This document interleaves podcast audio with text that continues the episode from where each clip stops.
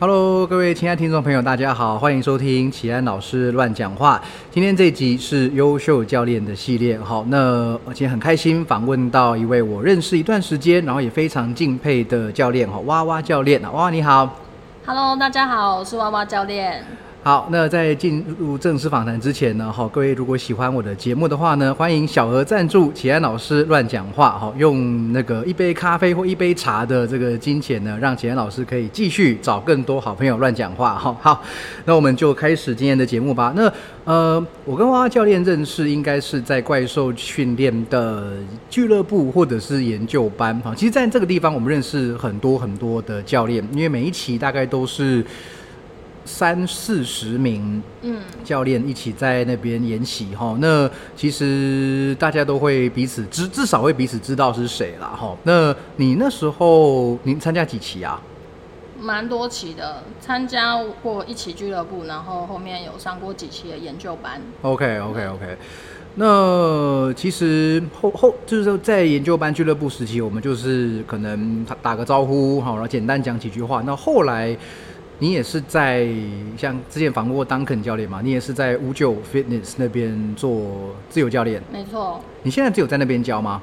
呃，还有在扛铁人，礼拜三早上。哦。但大部分的时间都在五九 Fitness。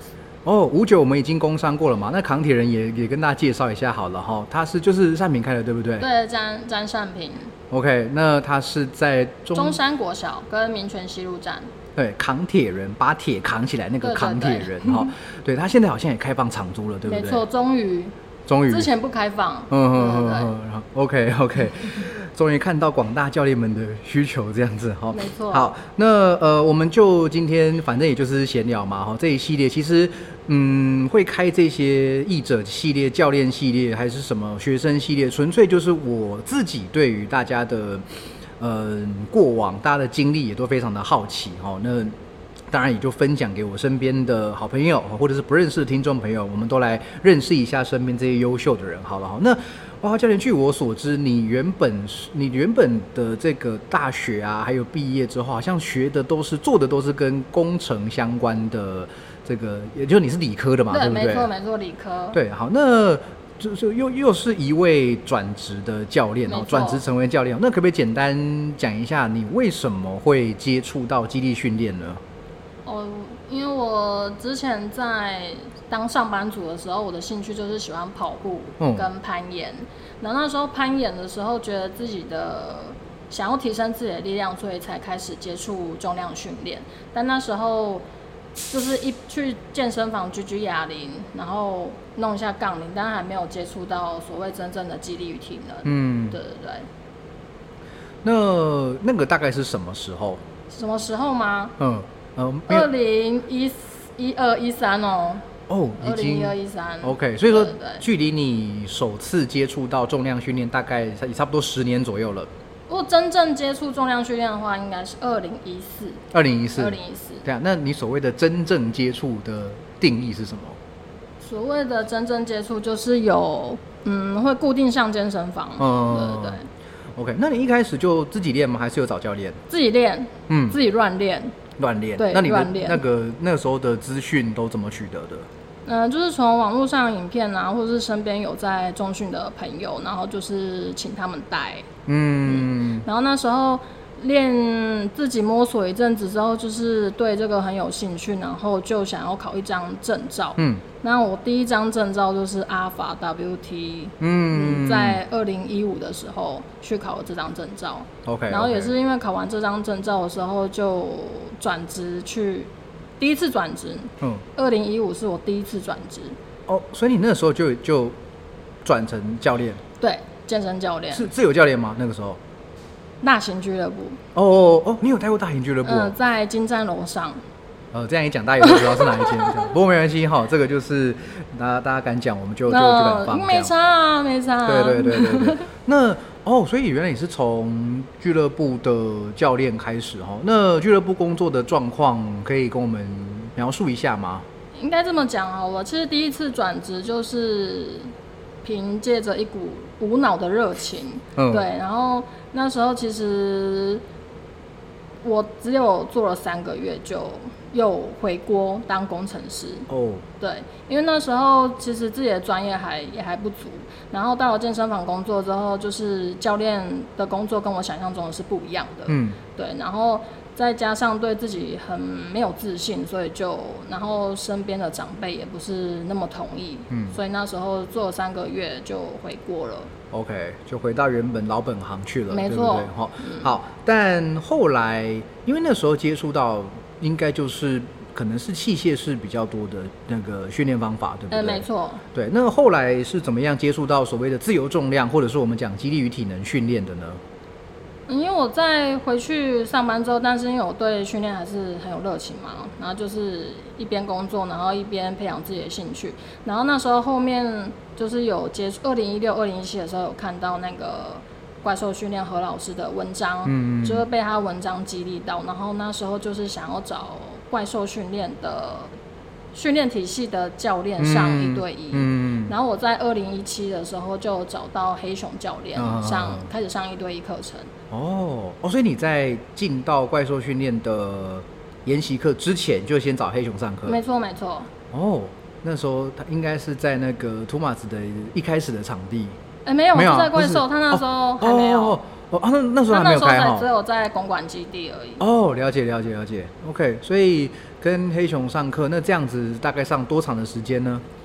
大概一年的时间。嗯，然后中间就是因为接触怪兽训练，让我就是对于教练这个职业有了另外一种想象。嗯，就是跟以前想象是不同的。以前就是可能会觉得哦，要靠年轻貌美啊，体力来。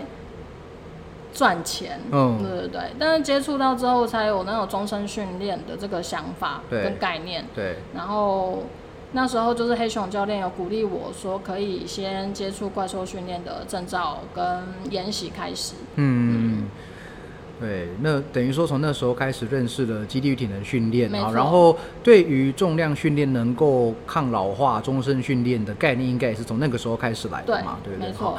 那其实，哎，坦白讲，你也是蛮……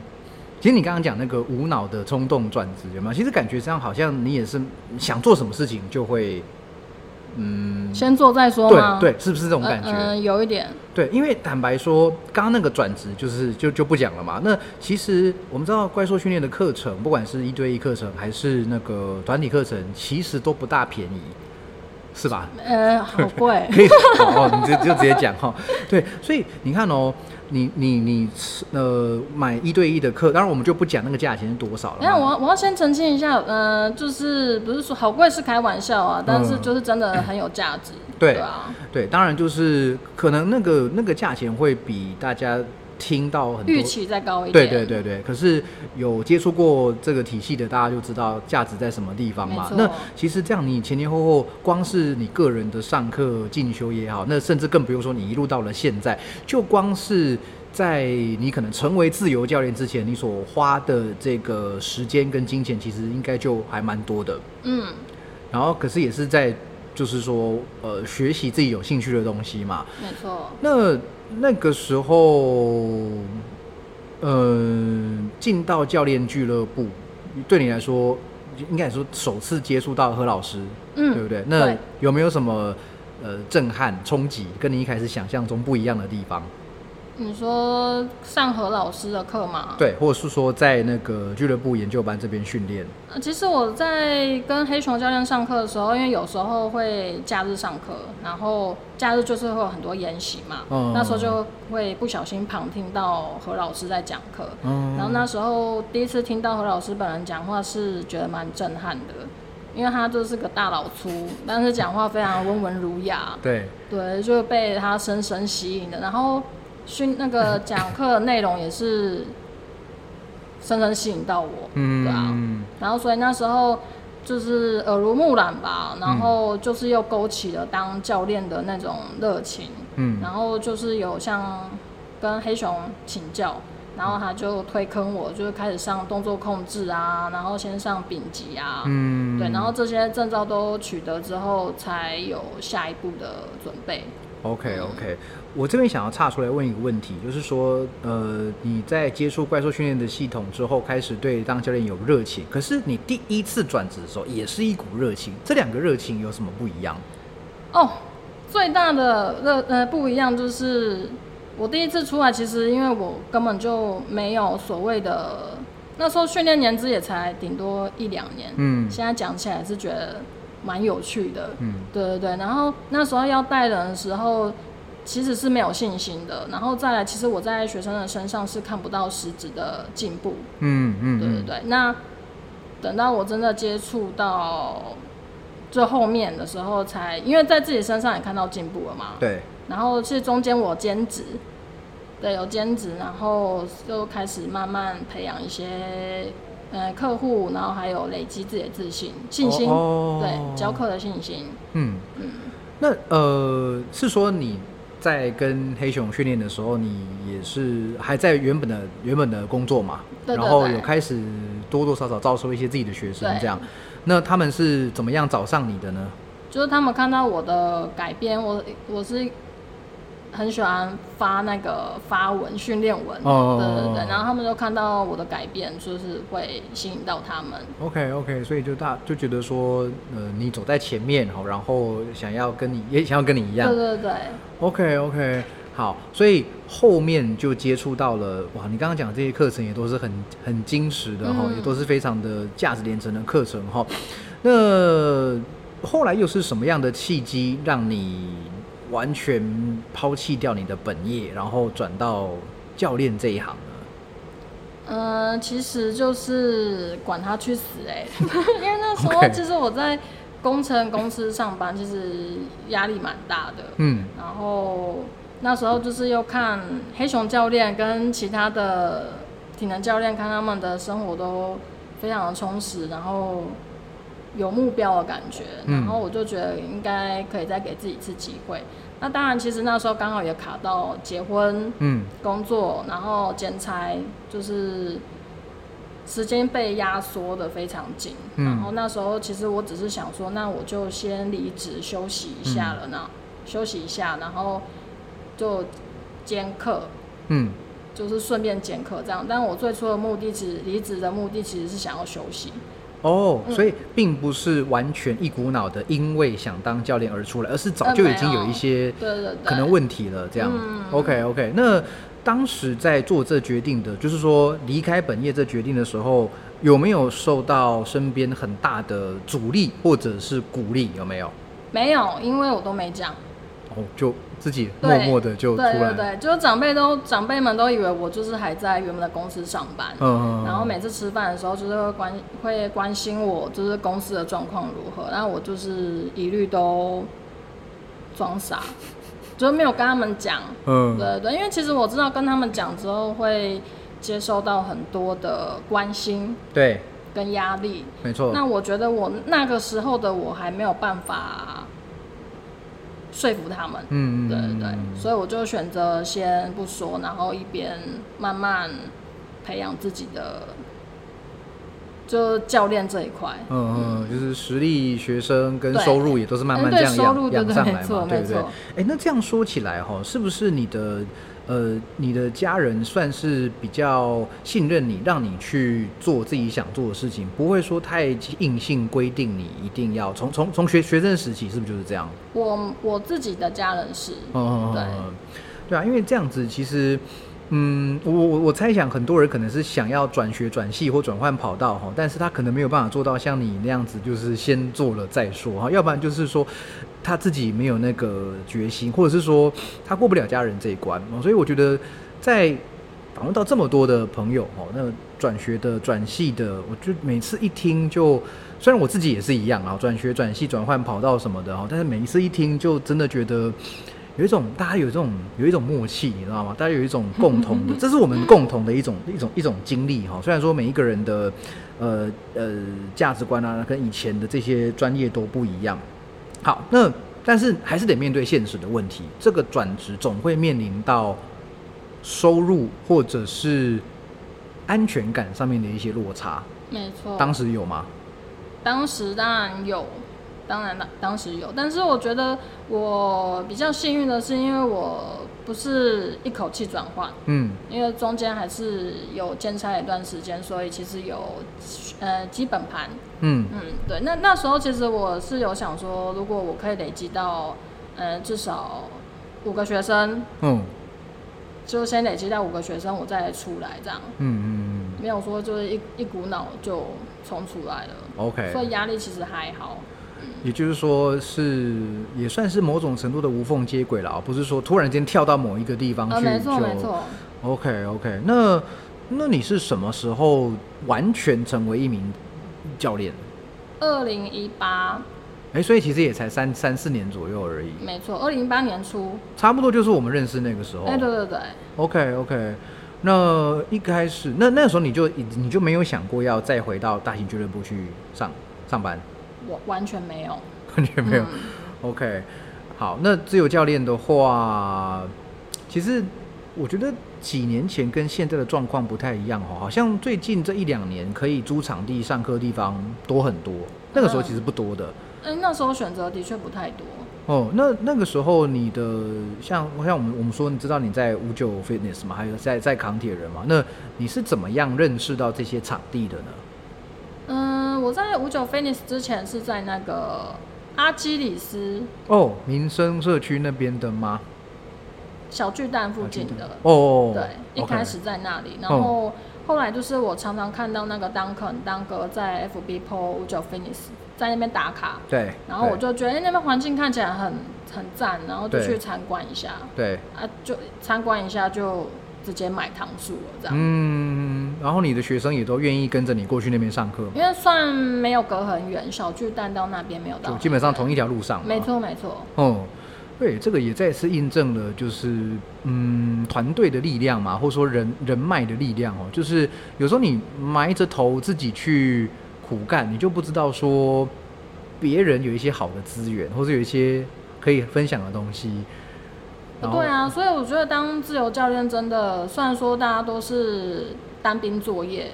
但是我觉得人脉跟资源分享还是蛮重要的。嗯，对，像我之前也在五九有短暂，也没也没也没有短暂，其实就是蛮长一段时间。对，可是我去的频率不高，因为我自己毕竟呃大概四分之一左右的收入来自于来自于教练哦，所以跟你们比起来，我的堂数当然是比较少。但是每周去个一两次，但就看得出来说，哎，其实常见的人大概就是那一些人，然后。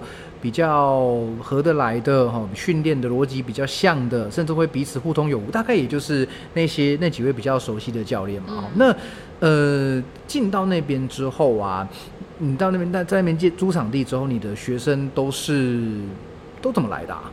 因为你现在学生的人数应该是满满的嘛，对不对？也没有满满，因为我是一周休两天。这是你给自己的。规则对对，一周休两天。OK OK。对，所以我现在还没有上超过一百堂哎。真的哦。可是这是你怎么怎么说，在这个原则之下嘛，对不对？没有超过一百堂，那应该也会有蛮多的人去算是慕名而来，要想要找你上课，或是有别人介绍介绍你上课，是是这样吗？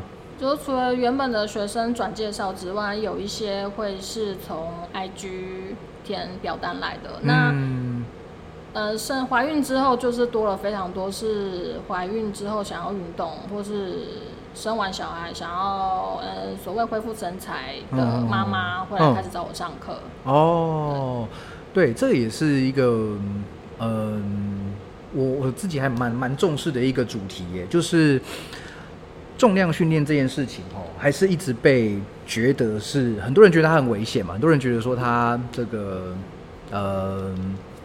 很稳，受容易受伤啊，对身体有害。特别是有一些人会被强烈的质疑，或者是禁止做重量训练。老人是一个，孕妇是一个，没错。小孩是青少年、小儿童是是一个，对。可是我们现在都知道，这三个族群绝对可以安全的做重量训练。我们自己的身边也都有这三个族群的人练得非常非常强壮，绝对比一般不运动、不训练的。呃，青壮年还要更厉害。那我们等于我们就把那个焦点算是放在孕妇上，孕妇身上好了哈，因为显然你是有经经呃不久前经历过经历过怀对对对对，那你也是持续训练，持续持续教课嘛，对不对？好，那嗯，可不可以稍微分分享一下哈？假假设哦，现在我们的听众朋友有呃怀孕的，或者是准备怀孕的哈，但他有点在犹疑，说，呃，我真的可以做训练吗？好，那如果现在是你是一位教练，你会怎么，你怎么说服他？我怎么说服他吗？其实首首先的话，啊，还是要经过他的妇产科医师同意，对，啊，或者是有确认他的身体状况是 OK 允许的。因为假如有一些特殊状况的话，其实当然还是要禁止运动。嗯，那如果都没有这些问题的话，其实孕妇就跟一般人。一样没有，跟一般人一样，嗯，没有什么不同。那比较要注意的是，呃，怀孕当中，呃，荷尔蒙的变化对她心身心理带来的影响，然后还有肚子越来越大之后，呃，会造成的一些动作形成限制。哦。除了这些之外，训练上我觉得跟一般人是一样的。对啊，所以动作形成限制是是，比如说像是髋屈伸的，或者是需要挤压到腹腔的一些动作会比较相对受限。呃，对，比如说肚子可能蹲下去会卡到，或者是他躺着会感到不舒服，嗯，或是一些起身比较困难的动作都要避免，对啊。所以其实这样说起来，也都跟任何一般人一样嘛，因为就算今天是一个一般人，然后他可能哪边痛，反正我就是避开那些地方。在无痛训练的原则下，又能够符合中轴稳定、四肢发力的原则哈，然后去在一些可以动的地方、健康的活动范围进行加压，它自然而然就会就会那个就会变强。没错。对，哎，我有听过一个说法，这个可能也也也也帮自己跟其他人帮帮我们澄清一下哈。有有听说过怀孕的，好像多少啊？两个月还是三个月以内？比较训练的风险比较大，你听过这说法吗？嗯，当然听过啊。然后还有所谓三个月不能说的秘密嘛。那因为就我自己还有我身边的学生，嗯，其实我自己的话，我是从发现怀孕之后都没有停止训练。OK，那顶多是因为身体不舒服，可能把强度降低。哦，所以前面三个月会有这个说法，是因为前三个月会有二十趴的胚胎自然淘汰。嗯，对啊，二十趴其实很高，很高五分之一，就是你没有做错任何一件事情，它就没有自然淘汰。OK OK，但是因为就是宝宝，呃，胚胎是在母体内嘛，所以大家会比较把焦点放在妈妈做了什么事情。嗯，对，但是却忽略忽略到了前三个月本来就有二十趴的淘汰几率。那其实因为大部分人都会不说出来，所以大家都没有去意识到，其实这个几率其实非常高。对，对啊，对。而且真的就是，就像你讲的，这个胎儿在，我觉得我我觉得刚刚讲两两个很重要的地方，我要再重新呼应一下。第一个是取得医师的同意。嗯，对。那其实任何人都一样啦，只要说你有重大伤病史，或者说你的年龄在比较极端的范围，或身体状况比较极端的话，医师的判断绝对以我们的角度来看，还是要先以医师的判断为主。那医师放行了之后，我们注意到可能他有哪些限制哈，教练才能针对这些。地方来做训练。那第二个重点就是，胎儿在在妈妈的身上，在孕妇的身上，所以真的只要最后这个结果是没这么理想的，都都问题都算在你头上了。对啊，没错，就必须要承受这样子的压力哈，即便它可能是可能是自然的状况。对。OK，那孕妇呃训练啊，能不能在他们怀孕的过程中，或是说生产的时候带来哪一些效益呢？其实，在带孕妇训练的过程中，我必须要跟他们一直呃描述，比如说我们训练有六大方向嘛，对。那其实育儿也有六大动作哦，六大动作，第一个就是抱小孩，嗯。必须常常抱小孩，然后还有他必须要常常喂奶，因为新生儿就是每每几几个小时就要喂一次，所以一天要喂非常多次。然后再就是要抱他水洗屁股，单手抱他帮他洗屁股。然后再还有第四个是抱他洗澡，嗯，然后第五个的时候必须常常抱他上下那个婴儿床，嗯，那第六个就是换尿布，嗯，那新生儿一天换尿布的次数其实会高达十几次，哦，对，所以你可能平均一天就不知道弯几百次的腰，对耶，然后这些动作都有共通的特性，就是他必须他会常常要弯腰驼背，然后单手负重。对，这个核心抗动能力也很重要。嗯，对。哇，真的，这些动作光是用想的就觉得很累啊。对，嗯。而且小孩，我我我，因为我自己当然没还没有概念了。好，那你是刚刚，哎，你还正在经历这一段吗？对对对。对，那你小孩现在多大了？一岁半，快一岁半。快一岁半，然后他现在的体重大概是十几公斤啊。所以你这，你刚刚讲那些动作，你还是要，你现在还是要做。嗯，有一些动作比较不用，但是一岁之前这些动作是必备的。也就是说，对于新手妈妈来说，至少一年啊。然后要有能够负重，单手负重十公斤来做事的这个能力。没错，没错。哎，这个绝对不是一件不是一件简单的事情。哎，应该是说用正确的姿势，用比较不会伤害关节的，当然用用蛮力硬干谁都可以。然后，但是你真的说。哎，所谓的妈妈手是不是就是这样子来？常常就是妈妈手是什么意思？妈妈手就是她会常常呃，比如说抱小孩，然后手腕会呈现弯手腕的这个动作，对，然后又要负重，嗯，对，就是你可以你可以想象一下，你用手去抱着小朋友的头，扶着他的头。然后重量会落在你的大拇指那个地方，嗯嗯对，就是手腕一直在屈曲的这个状况下，没错没错。哎，真的不要讲小孩啦，我连抱着猫来做做什么剪指甲，也也会有那个感觉。而且妈妈手不限于妈妈，只是这这些动作都很容易造成妈妈手。嗯，只是因为新生儿有不止妈妈，爸爸也可能会遇到。对对对。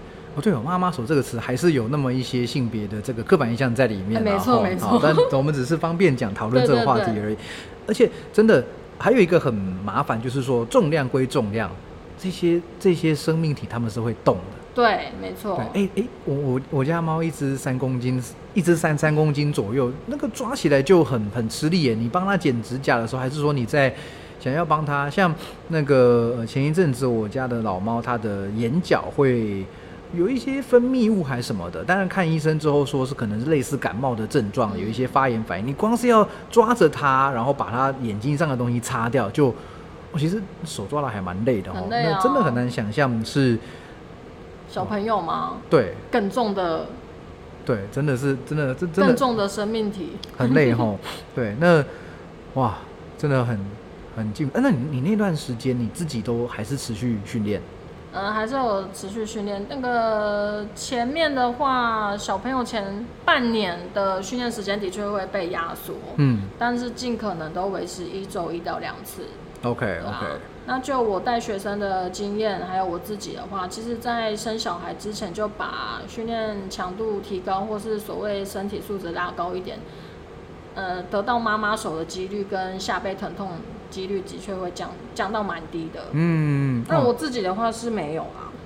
哇，就是很轻松的解决。平常杠片都是二二十几公斤在在拎的，对不对？小孩的话，可是你懂得怎么样用力，自然就比较不会有这状况发生。对，但是我会跟学生强调说，你只其实，呃，现实是残酷的。嗯，你真的遇到小朋友的时候，你真的没有办法维持什么脊椎中在中轴稳定啊，四肢发力，因为你必须要去配合小孩的需求。比如说你抱小孩了，像你抱猫，你应该会。顺应着他的对对对，你不可能一直要他在你想要的位置。对对对对，他根本不理你啊，或者是如果你要一呃保持那个挺挺胸的话，其实小朋友会觉得硬邦邦的，会不舒服。嗯。然后再来就是你在帮他洗澡或者是呃洗屁股的时候，他突然一个 move，然后你就必须把他抓住，所以你身体常常是呈现在一个。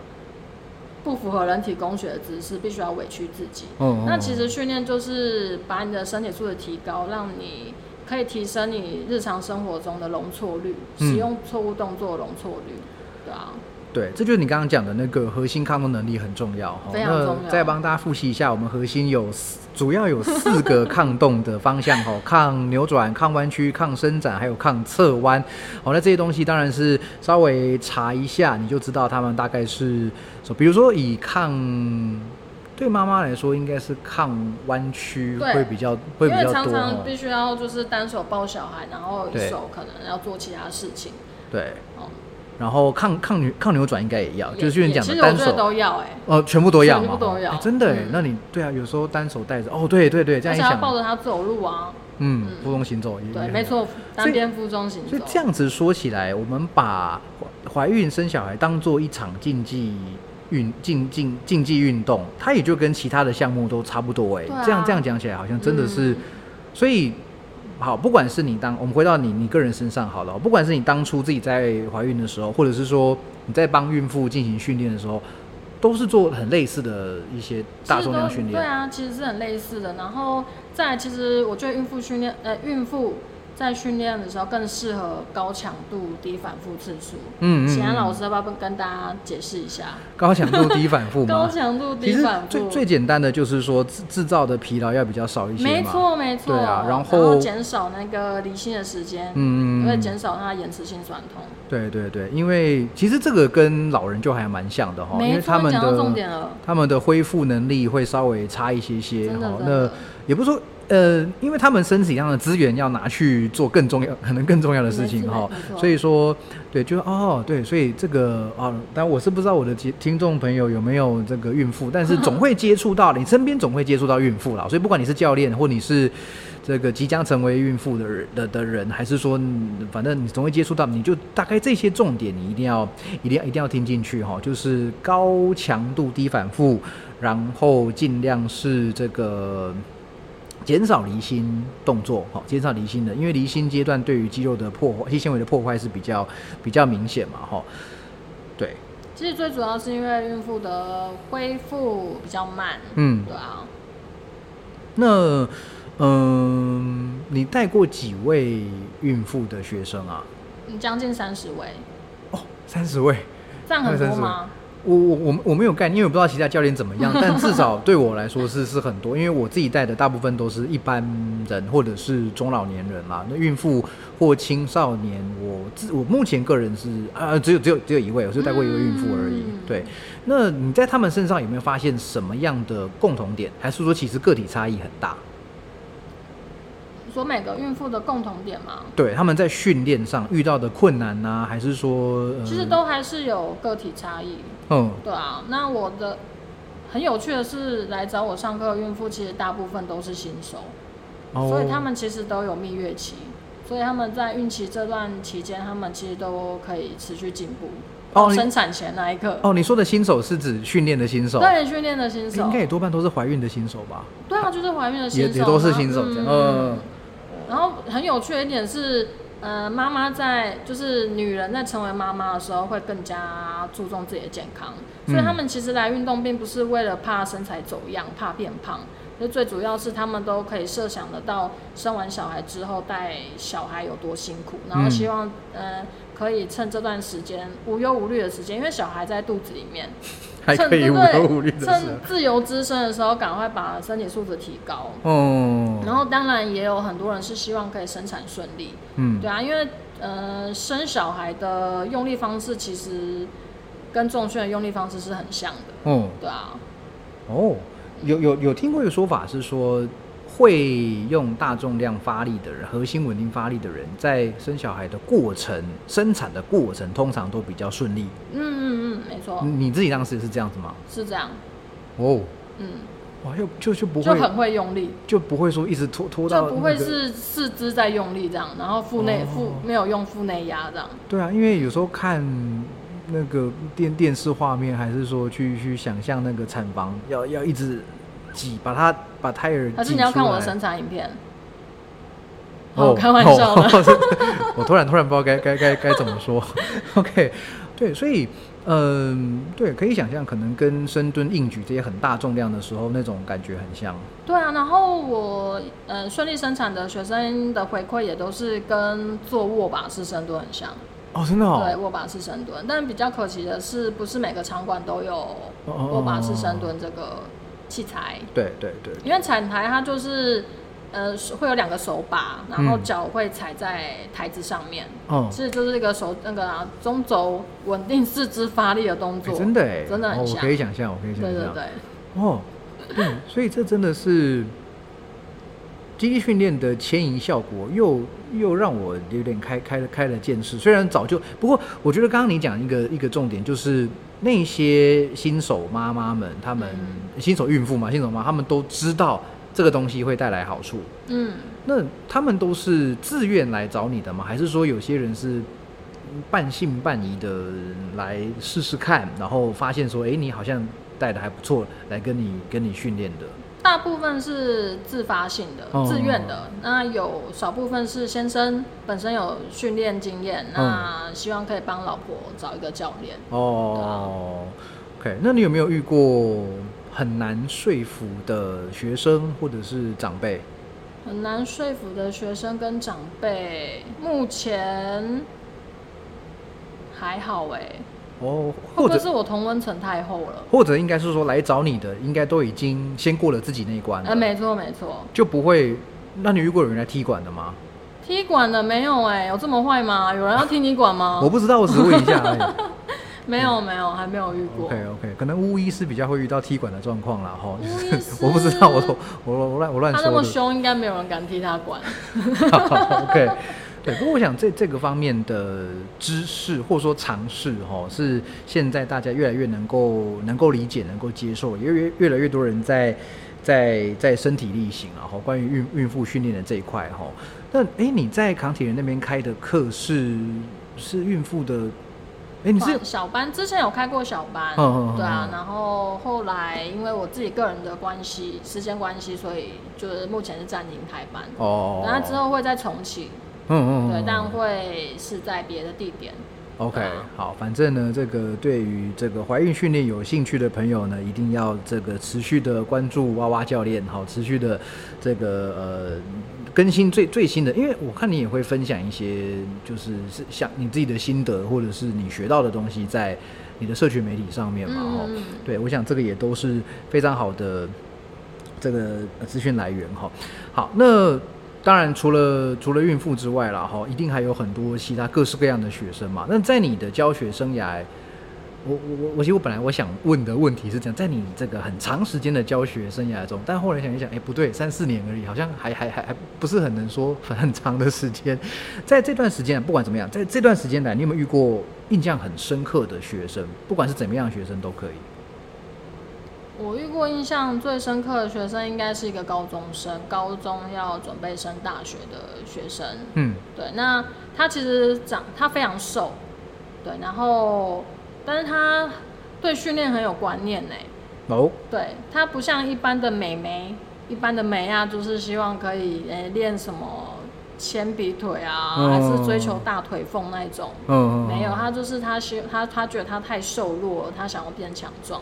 哦，然后那时候最让我惊讶的是，他上课的学费是用他打工的钱，他不是跟家里拿钱，不是跟家里面拿钱的，对啊，我就觉得那时候其实觉得蛮 shock 的，我就想说，哇，要是我在他这个年纪有这样的体认，那我现在应该不止这样吧？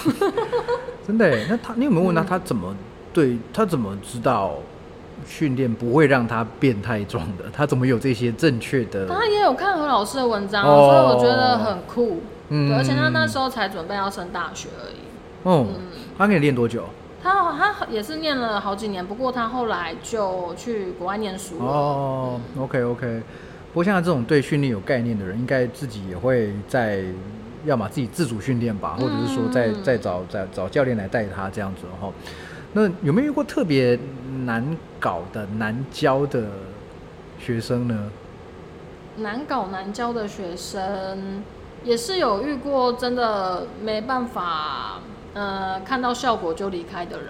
嗯，就是他可能比较希望是速成。哦，对，那他觉得他自己，他对他自己的身形比较不满意。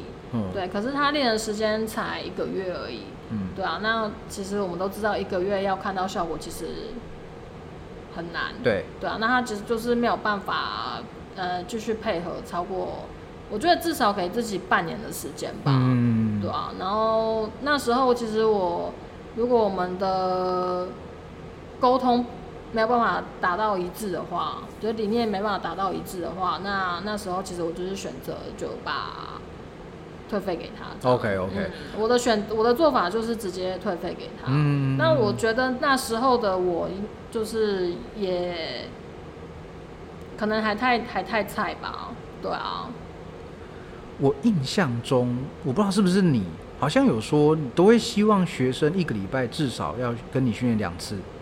应该不是，应该不是你，对不起，我 我不知道在哪来看到这个某一位教练的坚持，但我忘，但我真的忘记是谁了。就是说，这这个坚持的意思是说，我就除非你会自主训练，那那如果说你今天就是花钱来买健康的话，我要你一个礼拜至少跟我上两堂课，因为这样子你才能看到效果，这样子你才不会。我好像知道你在说谁，对不对？这不是我凭凭空掰出来的哈。你知道这个？有这么一位教练吗？我不知道是谁啊，我就是忘记在哪边看到了。是某个教练的 po 文吗？好像是吧，我我有点忘记了。对，但但但但没关系啦，这个这就 好，我们我们私底下再聊就好了哈。那你但但但是哦，所以所以这不是你，所以说你我啦。好，对不起对不起，所以所以你对那你的学生现在一周一次的、两次的都有。我的学生大部分其实都是一周只上跟我上课一次。哦，对，那其实我觉得要他们去自主训练，我觉得对于一般民众其实普遍来讲是困难度很高的。尤其是我很多学生都是，呃，爸爸妈妈下班时间可能就想要回家陪小孩啊，就是希望把时间留给家庭。那我觉得他愿意一个礼拜上一次课。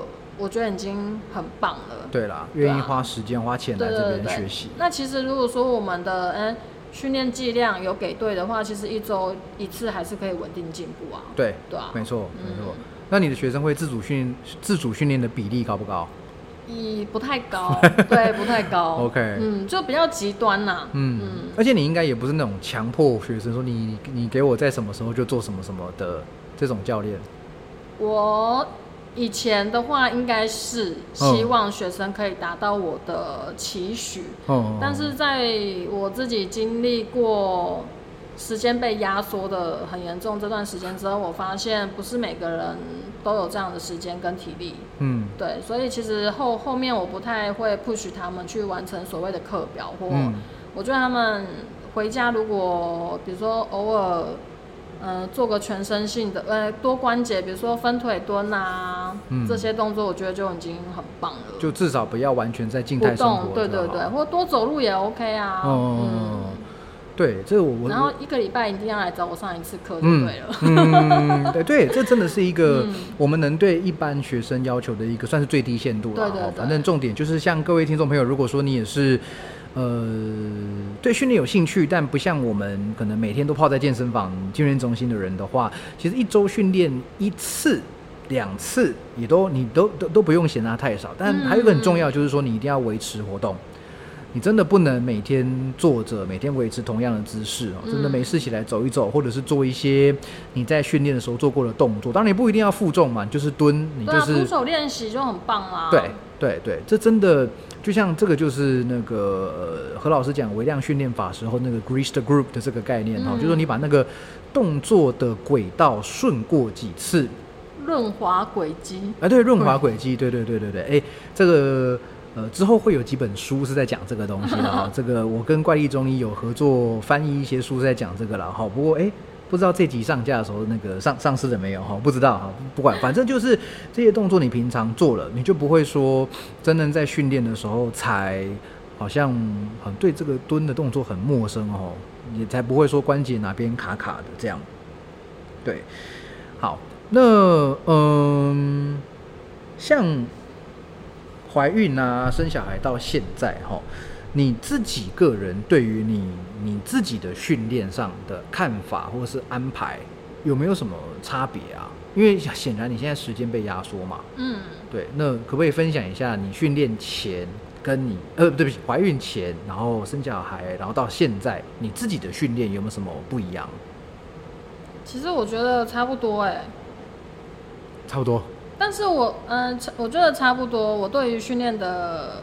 呃，方式跟理念还是没有变，但我觉得，因为怀孕那段时间，就是做了很多以前不会做的动作，所以反而训练动作是变多元的。哦，就不不是这么的专注在某几个动作上面嘛？呃，对，因为嗯，在怀应该这么说，在怀孕之前，我可能会针对建立三项。对。那我的辅助训练也会针对这三个动作下去做补强。嗯。对，那现目前的话就没有那么单一。OK OK，呃，对，你也参加过建立比赛。对。可以分享一下参赛的经验吗？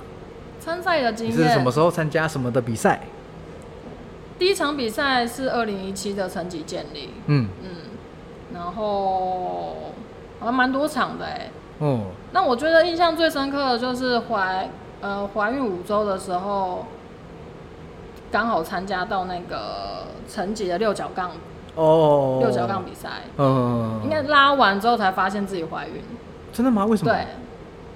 为什么？什么意思？拉完了之后才验孕呢？才发现自己怀孕。哦哦，所以不是因为拉这个动作，不是因为哦，好，OK。哦，所以后来才发现，哦，原来自己是带着生孕去对对对，那时候已经怀孕了。然后也就是因为这样，才更奠定了那个怀孕训练的，才不会哎，才不会觉得怀孕训练好像很危险。哦，对啊。那你自己当时会害怕吗？就你自己在怀孕的时候？就是因为参加那场比赛，所以我才不怕。哦，所以本来还是会有一些，其实本来还是会有点疑虑。OK，OK，OK。嗯，所以等于也是间接的用比赛、用训练来说服自己哈。没错，没错。那那个时候，你身边的亲友长辈对于你怀孕了还在做这些危险的训练动作，他们有没有什么？我就 IG 跟脸书就都封锁他们啊。哦，对，又又又再再次是一个 谁都不管，然后就就就不跟他讲就对了。这样这样好吗？这样会很负面啊。我觉得这也是个办法吧，因为有时候你为了要避免麻烦，那嗯，就其实是为了他们的身体着想。嗯，对啊，怕他们血压太高，血压高这样。对，他们担心。嗯，可是反正他们后来应该也都可以谅解吧。就是真的。讲现实一点，真的还是要等小孩出生之后说这些话才会比较有说服力。因为其实当那个那时候在怀孕当中，我其实也是一半一半。嗯嗯。对，因为其实一个小孩可以顺利平安生出来，不是一件容易的事情。嗯。对啊，所以在小孩没有生出来之前，我也是就选择对长辈隐瞒。嗯嗯。对啊，这样算善意的谎言吗？我我觉得。好啦，那个各位听众朋友，如果你是学生的话，哈，这个不要学，不是啦，这个通通常有时候哈，我们难免会遇到一些跟长辈价值观不一样的时候。那如果说刚好在经济上，或者是社会上，或者是政治上的权利你不如他的时候，其实你跟他起冲突是完全不会有好处的。就像。就算你知道你要念的科系是 A，但你所有的家人都觉得你应该念 B，你去跟他们起冲突，那到最后得到什么结果？最后就是，那你学费自己出啊，什么后果你自己负责。那甚至是一些冲突，我觉得都都不是好。所以，但我觉得哇教练刚刚提供一个，我现在想一想，觉得应该是可行的办法，就是反正你就做，然后你都不要讲，但是你也要勇有那个勇气去承担后果，对不对？总不能说你。都不讲了，然后然后最后出问题的跑回来，然后你反而要么你自己的脸会拉不下，要不然就是说会会造成一些比较无法挽回的后果。不过这个当然是你们家，嗯，你知道你家人，就是说你用这个方法处理是 OK 的，你才这样子做，你本身也没有恶意嘛。呃，这么讲哈，其实我刚刚有讲到说，其实我自己我的原生家庭就是对我是采取比较开放式的，嗯，然后对我也很信任，所以其实我从小的时候做决定都不太需要征求他们的同意，或是需要跟他们对抗，嗯，因为我爸妈蛮信任我的。那其实刚刚所谓的长辈都是先生那边的家人哦，OK OK OK。然后那时候选择隐瞒，其实也是因为。我不想要我自己的心情被影响，哎，对，对，然后再来是因为老公也支持，嗯，对对对，对啊，等于也避免了他跟他的家人的一些冲突嘛，对不对？所以这个就是，嗯，怎么说呢？在做一些比较没没有那么多人认同，或者是自己想要做的事情的时候，会有一个很矛盾的地方，就是你必须把每一件事情都做对，然后结果也要是对的。别人才会支持你。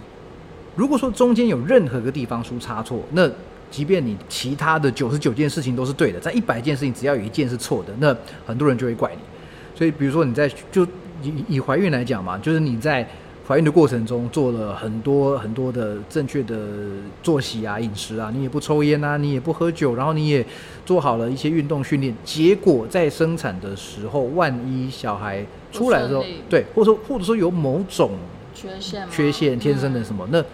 很就是就就绝对会怪在这些事情身上，不管他有没有关系，就会直接怪谁叫你当初要重训，谁叫你当初要对，所以就所以就像很多人，比如说你你要选择一个职业，你可能选择要当教练，那万一你这几年过得不是太好，你学生人数并不是太多，然后你低声下气的跟家人开了口，能不能比如说我随便讲，能不能借我十万块？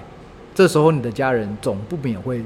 你看，谁叫你当初要什么什么什么？所以我们才说，必须你真的要把每一件事情都做好，然后最后的结果也是好，你有办法为自己负责，你才有本钱去像刚刚娃娃教练这样子，就是呃，我不管你们怎么样，我就是要做做这个事情。所以我觉得这真的是需要毅力，真的是需要勇气，也需要对自己非常的自信，还有认识，才有办法做到。不过，我觉得这当然。除了你个人的这个意志力跟能力之外，哈，你的先生应该也很支持你做的这一切。对，另外一半很支持，嗯，然后再来，其实也是要做最坏的打算呢。是，没有说，我刚刚讲说管他去死，其实就是后面还是要替自己设一个方案 B 啊，一个退路。嗯，对啊，对，那好，那就像你讲的，要有承担的勇气，你才有办法做选择。嗯，对。那你有想过？当然应该是不会，但我就是假设啊，就是比如说，万一教练做的不顺的话，那怎么办？那就去上班啊，就回去上，就回去上班啊。嗯，OK，就至少还有还有一个后路可以可以走，这样哈。其实这也要讲到前阵子那个疫疫情升三级啊，我想很多教练都有遇到一样的。那段时间，身为自由教练，收入就直接归零嘛？直接归零啊！而且我那时候也没有做那个线上课程，哦，对，所以然后又不像其他老师斜杠。呃，我那段时间也 也也没有很好过啦，对，也不是说没有很好过，就是不管怎么怎么讲，我觉得两回事，哎，就是收入归零是一回事，但是心里的不安全感是另外一回事。嗯，因为当时那时候你我们是看不到尽头了。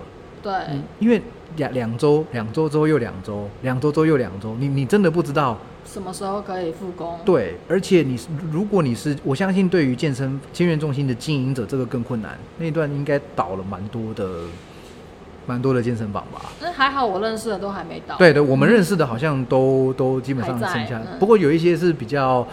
嗯，运气比较不好的，在那段时间选择开开新的健身房，然后可能那个金流还是什么的，就就被卡住。不过其实他果然是实力雄厚，到现在都挺过来了。好，那现在大家也因为此时此刻的那个疫情好像也没有说严重也不严重哦，说说平息倒也还没有，但最最少大家都还很坚强的，很很很有毅力的这样这样子撑下去哈。我觉得这都是非常。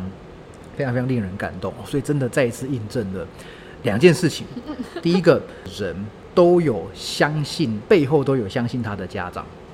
我我我，这是我个人的心得哦，就是从我的学生，从从然后到教练哦，到到译者是到到今天哦，最新访问的哇教练，真的就是都有提到一个重点，算是一个归纳，就是说这些。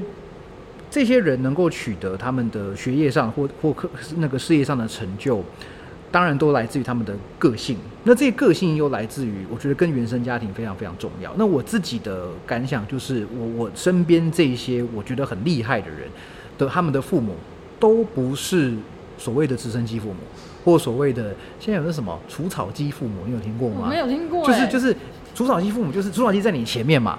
然后你你披荆对对，帮你披荆斩棘的，你你眼前什么东西都先帮你先搞定再说。我还听过好多好多类似类似名字的这种这种父母，对我我我发现这这个特色，所以哈，是不是呃即将成为父母的人，哎，就是你啊，我已经成为对 对对，已经已经成为父母，对，那是不是我们对对自己的孩子？那我自己还没有啦，那是不是我们对自己的自己的孩子多一多一分的信任？我想这个这个对于现在此时此刻如果。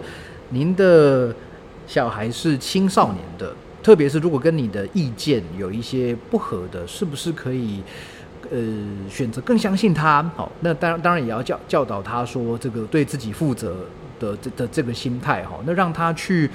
某种程度上，让他放手去闯，让他去做他一些一些想要的事情。好，那是当然，我们一直都会在媒体上或在身边的朋友遇到一些这个亲子上很多很多的问题。我想你之后日后一定也会遇到，呃，小孩跟你意见不合的不合的时候了哈。所以这个当然我自己也不是什么亲子专家，哦，已经开始会吵，现在已经会学会讲不要了，现在就有了，对，真的哈。但现在应该算好控制了哈，一一两岁还是好控制的时候哈。那到到了那个可能十几岁的时候，哦，那很很聪明的，很有自己的想法的时候，那又是另外一回事了。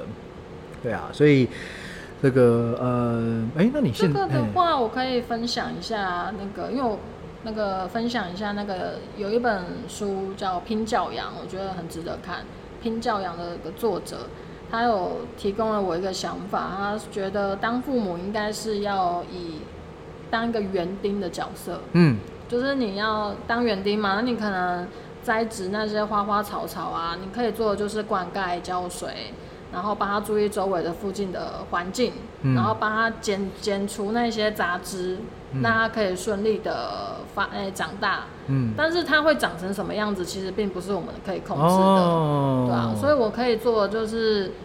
可能先帮先帮他看到一些有可能会遇到困难，对，那可能我可以提供意见给他。那在他不作奸犯科的前提下，还是让他自由发展。嗯，对啊，对。现在想想，我的父母也是这样管教我。对对对，没错。对啊，只有在我真的认识的坏朋友，或者是做的事情道德上不行的时候，他们会跳出来说话，或者是制止我。但其他时候。我自己不管是要选读什么科系，或者是我怎么样安排自己的考试，他们几乎从来没有过问第二句话。对，那这这是算是一个正向循环啦，就是父母信任孩子，那孩子的这个行为也是。嗯，满满足了自己的的未来，自己的想象也让旁边看到，哎，你真的有兴趣在做这件事情哦，就就大家都会放手去做。哎，我们从一路从那个教练聊到孕妇训练，又聊到育育儿，育儿，对，也算是在为我自己，我自己还不知道要不要要不要要不要有小孩，即将面对了是吗？呃，目前还没有，目前还没有，对，但谁知道了哈？谁知道什么时候会有？不知道了哈。好，那最后想问你一个问题哈，有没有什么话想要对听众朋友说？最后有什么话想要对听众朋友说？这是这是每一集一定要一定要问的哈。这这问题其实很有难度，因为哦，我现在边讲你就边思，你就边思考。就是说，因为我自己也不太清楚我的听众群到底主要是是什么。因为我我其实我这个节目的定位就是以我个人为定位。我我有兴趣的话题，我有兴趣的人，我就请来请来分享，就我就就来聊天这样。所以一定有一些是对。就是我的学生嘛，对外文有兴趣，对翻译有兴趣的，好，那我的呃，就我身边的教练对集体体能有兴趣的，那甚至也有是，嗯，亲，就是各个年龄层应该都有哈，所以我问这个问题啊，是想要请来宾啊去想，哎，你这一集呢，应该主要是谁在听呢？那你有没有什么话想要对这些人说？好了，我给你思思考时间已经结束了。那我可以分享一件事情。好好，请说，请说。就是其实大家是不是会对于说服长辈训练这件事情感到很棘手？我想是的。那启然老师，哦，这我可以先讲我自己的经验，等下再请你讲。这个，哎，还是你要我先讲吗？哦，你先讲。你说我先讲吗？还是你先？好，不然你先讲，你先。我先讲吗？其实我觉得，我觉得没有办法说服。是要说服长辈是一件很难的事情。嗯嗯，那我觉得最重要的是身体力行。嗯，对。那我觉得，呃，生完小孩一个最感到呃一个算是一个惊喜的礼物吧，就是前阵子我的公婆就是决定要开始训练了。那在这之前，他们就是觉得所谓的重量训练是时下年轻男女的流行的东西。嗯，那他们。觉得运动就是常常都会跟我们讲说，要运动去公园跑跑步就好啦，干嘛还要特地花钱啊？还要买衣服、买鞋子去健身房训练？嗯，那其实他们在看到我带小孩的过程中，他们被震惊到了，就是因为他们觉得。抱小孩真的很吃力。然后他们也觉得小孩很重，但是哎，为什么这玉林好像在抱小孩跟抱玩具一样？对，然后就是什么身手很矫健，嗯，对对对，他们就觉得怎么你带小孩可以看起来那么轻松，或者是他们看到我常常搬起一些他们想无法想象的包裹或是一些重量，嗯，因为我公婆他们是在做生意，所以常常需要搬一些很重的东西，嗯，然后我有时候就是放假会去帮忙，嗯，然后他们就是看到我要搬的时候，就说哎不要不要很危险很危险，然后就哎 怎么很轻对对怎么很轻松就举起来了，嗯，对，然后他们才觉得呃原来我去训练不是因为耍帅或者是那是年轻人在做的事，他们也是。认识我好几年了嘛，然后看到我们看到我的每一年比一年还要强壮，嗯，所以他们就是决定在今年开始那个开始训练，对啊，哇，这个好感动哦！我觉得我个人是蛮感动，感动到蛮想哭的，真的真的，这让我想到两件事情，两件事情。不过这本来就有一件本来是我想讲的了，我我我我我先讲一件比较轻松的事情，比较轻松的事情就是像。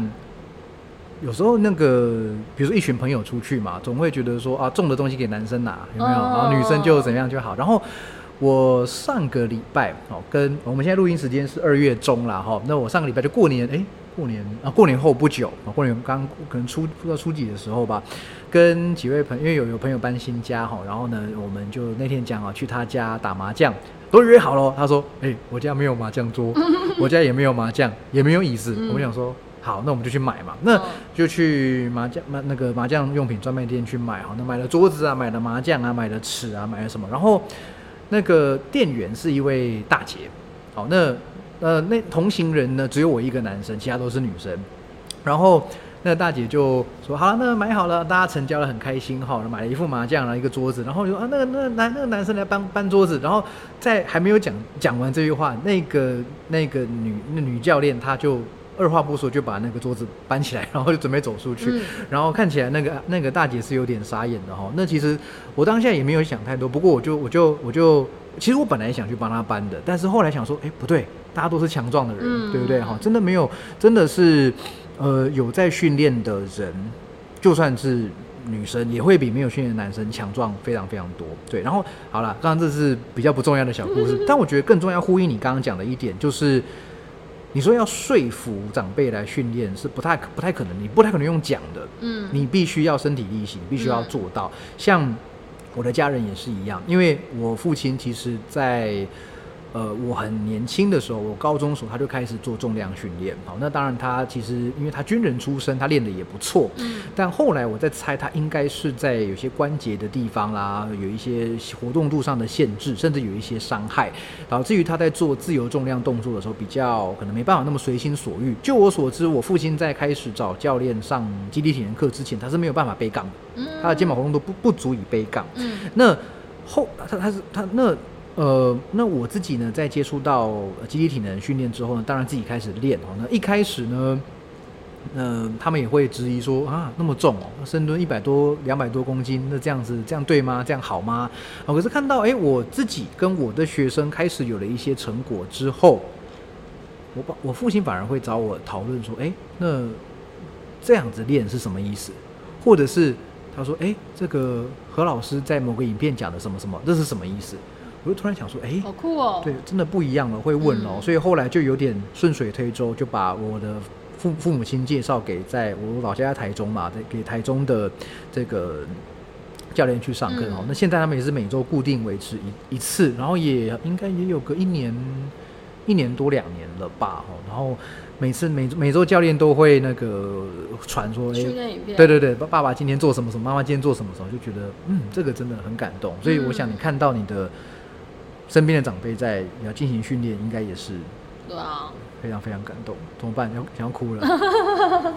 对，好，所以这就是你想对我们想跟大家分享的，对啊，身体力行。真的，你要说服别人训练，你要影响别人，你要你要先把自己做好，嗯，你要先把自己训练好。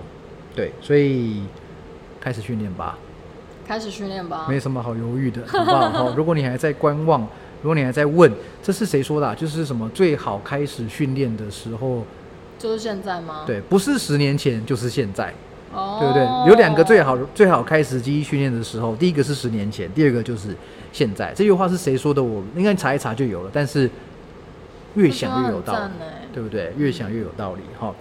好，那今天非常谢谢娃娃教练来上我们节目哈。如果喜欢节目的话呢，请记得按赞、订阅、分享。然后，如果你想更支持齐安老师的话呢，欢迎请齐安老师喝茶、喝咖啡、喝咖啡。对对，哎，但是我是我是写喝茶对，但大家都说喝咖啡啦哈。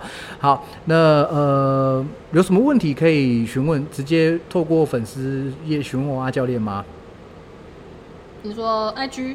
哦，是 IG 可以吗？哈，可以啊。那我们的那个连连接就会附在我们的那个节目说明栏的下方。哈，好，那今天非常谢谢娃娃教练，好，谢谢，拜拜，拜拜。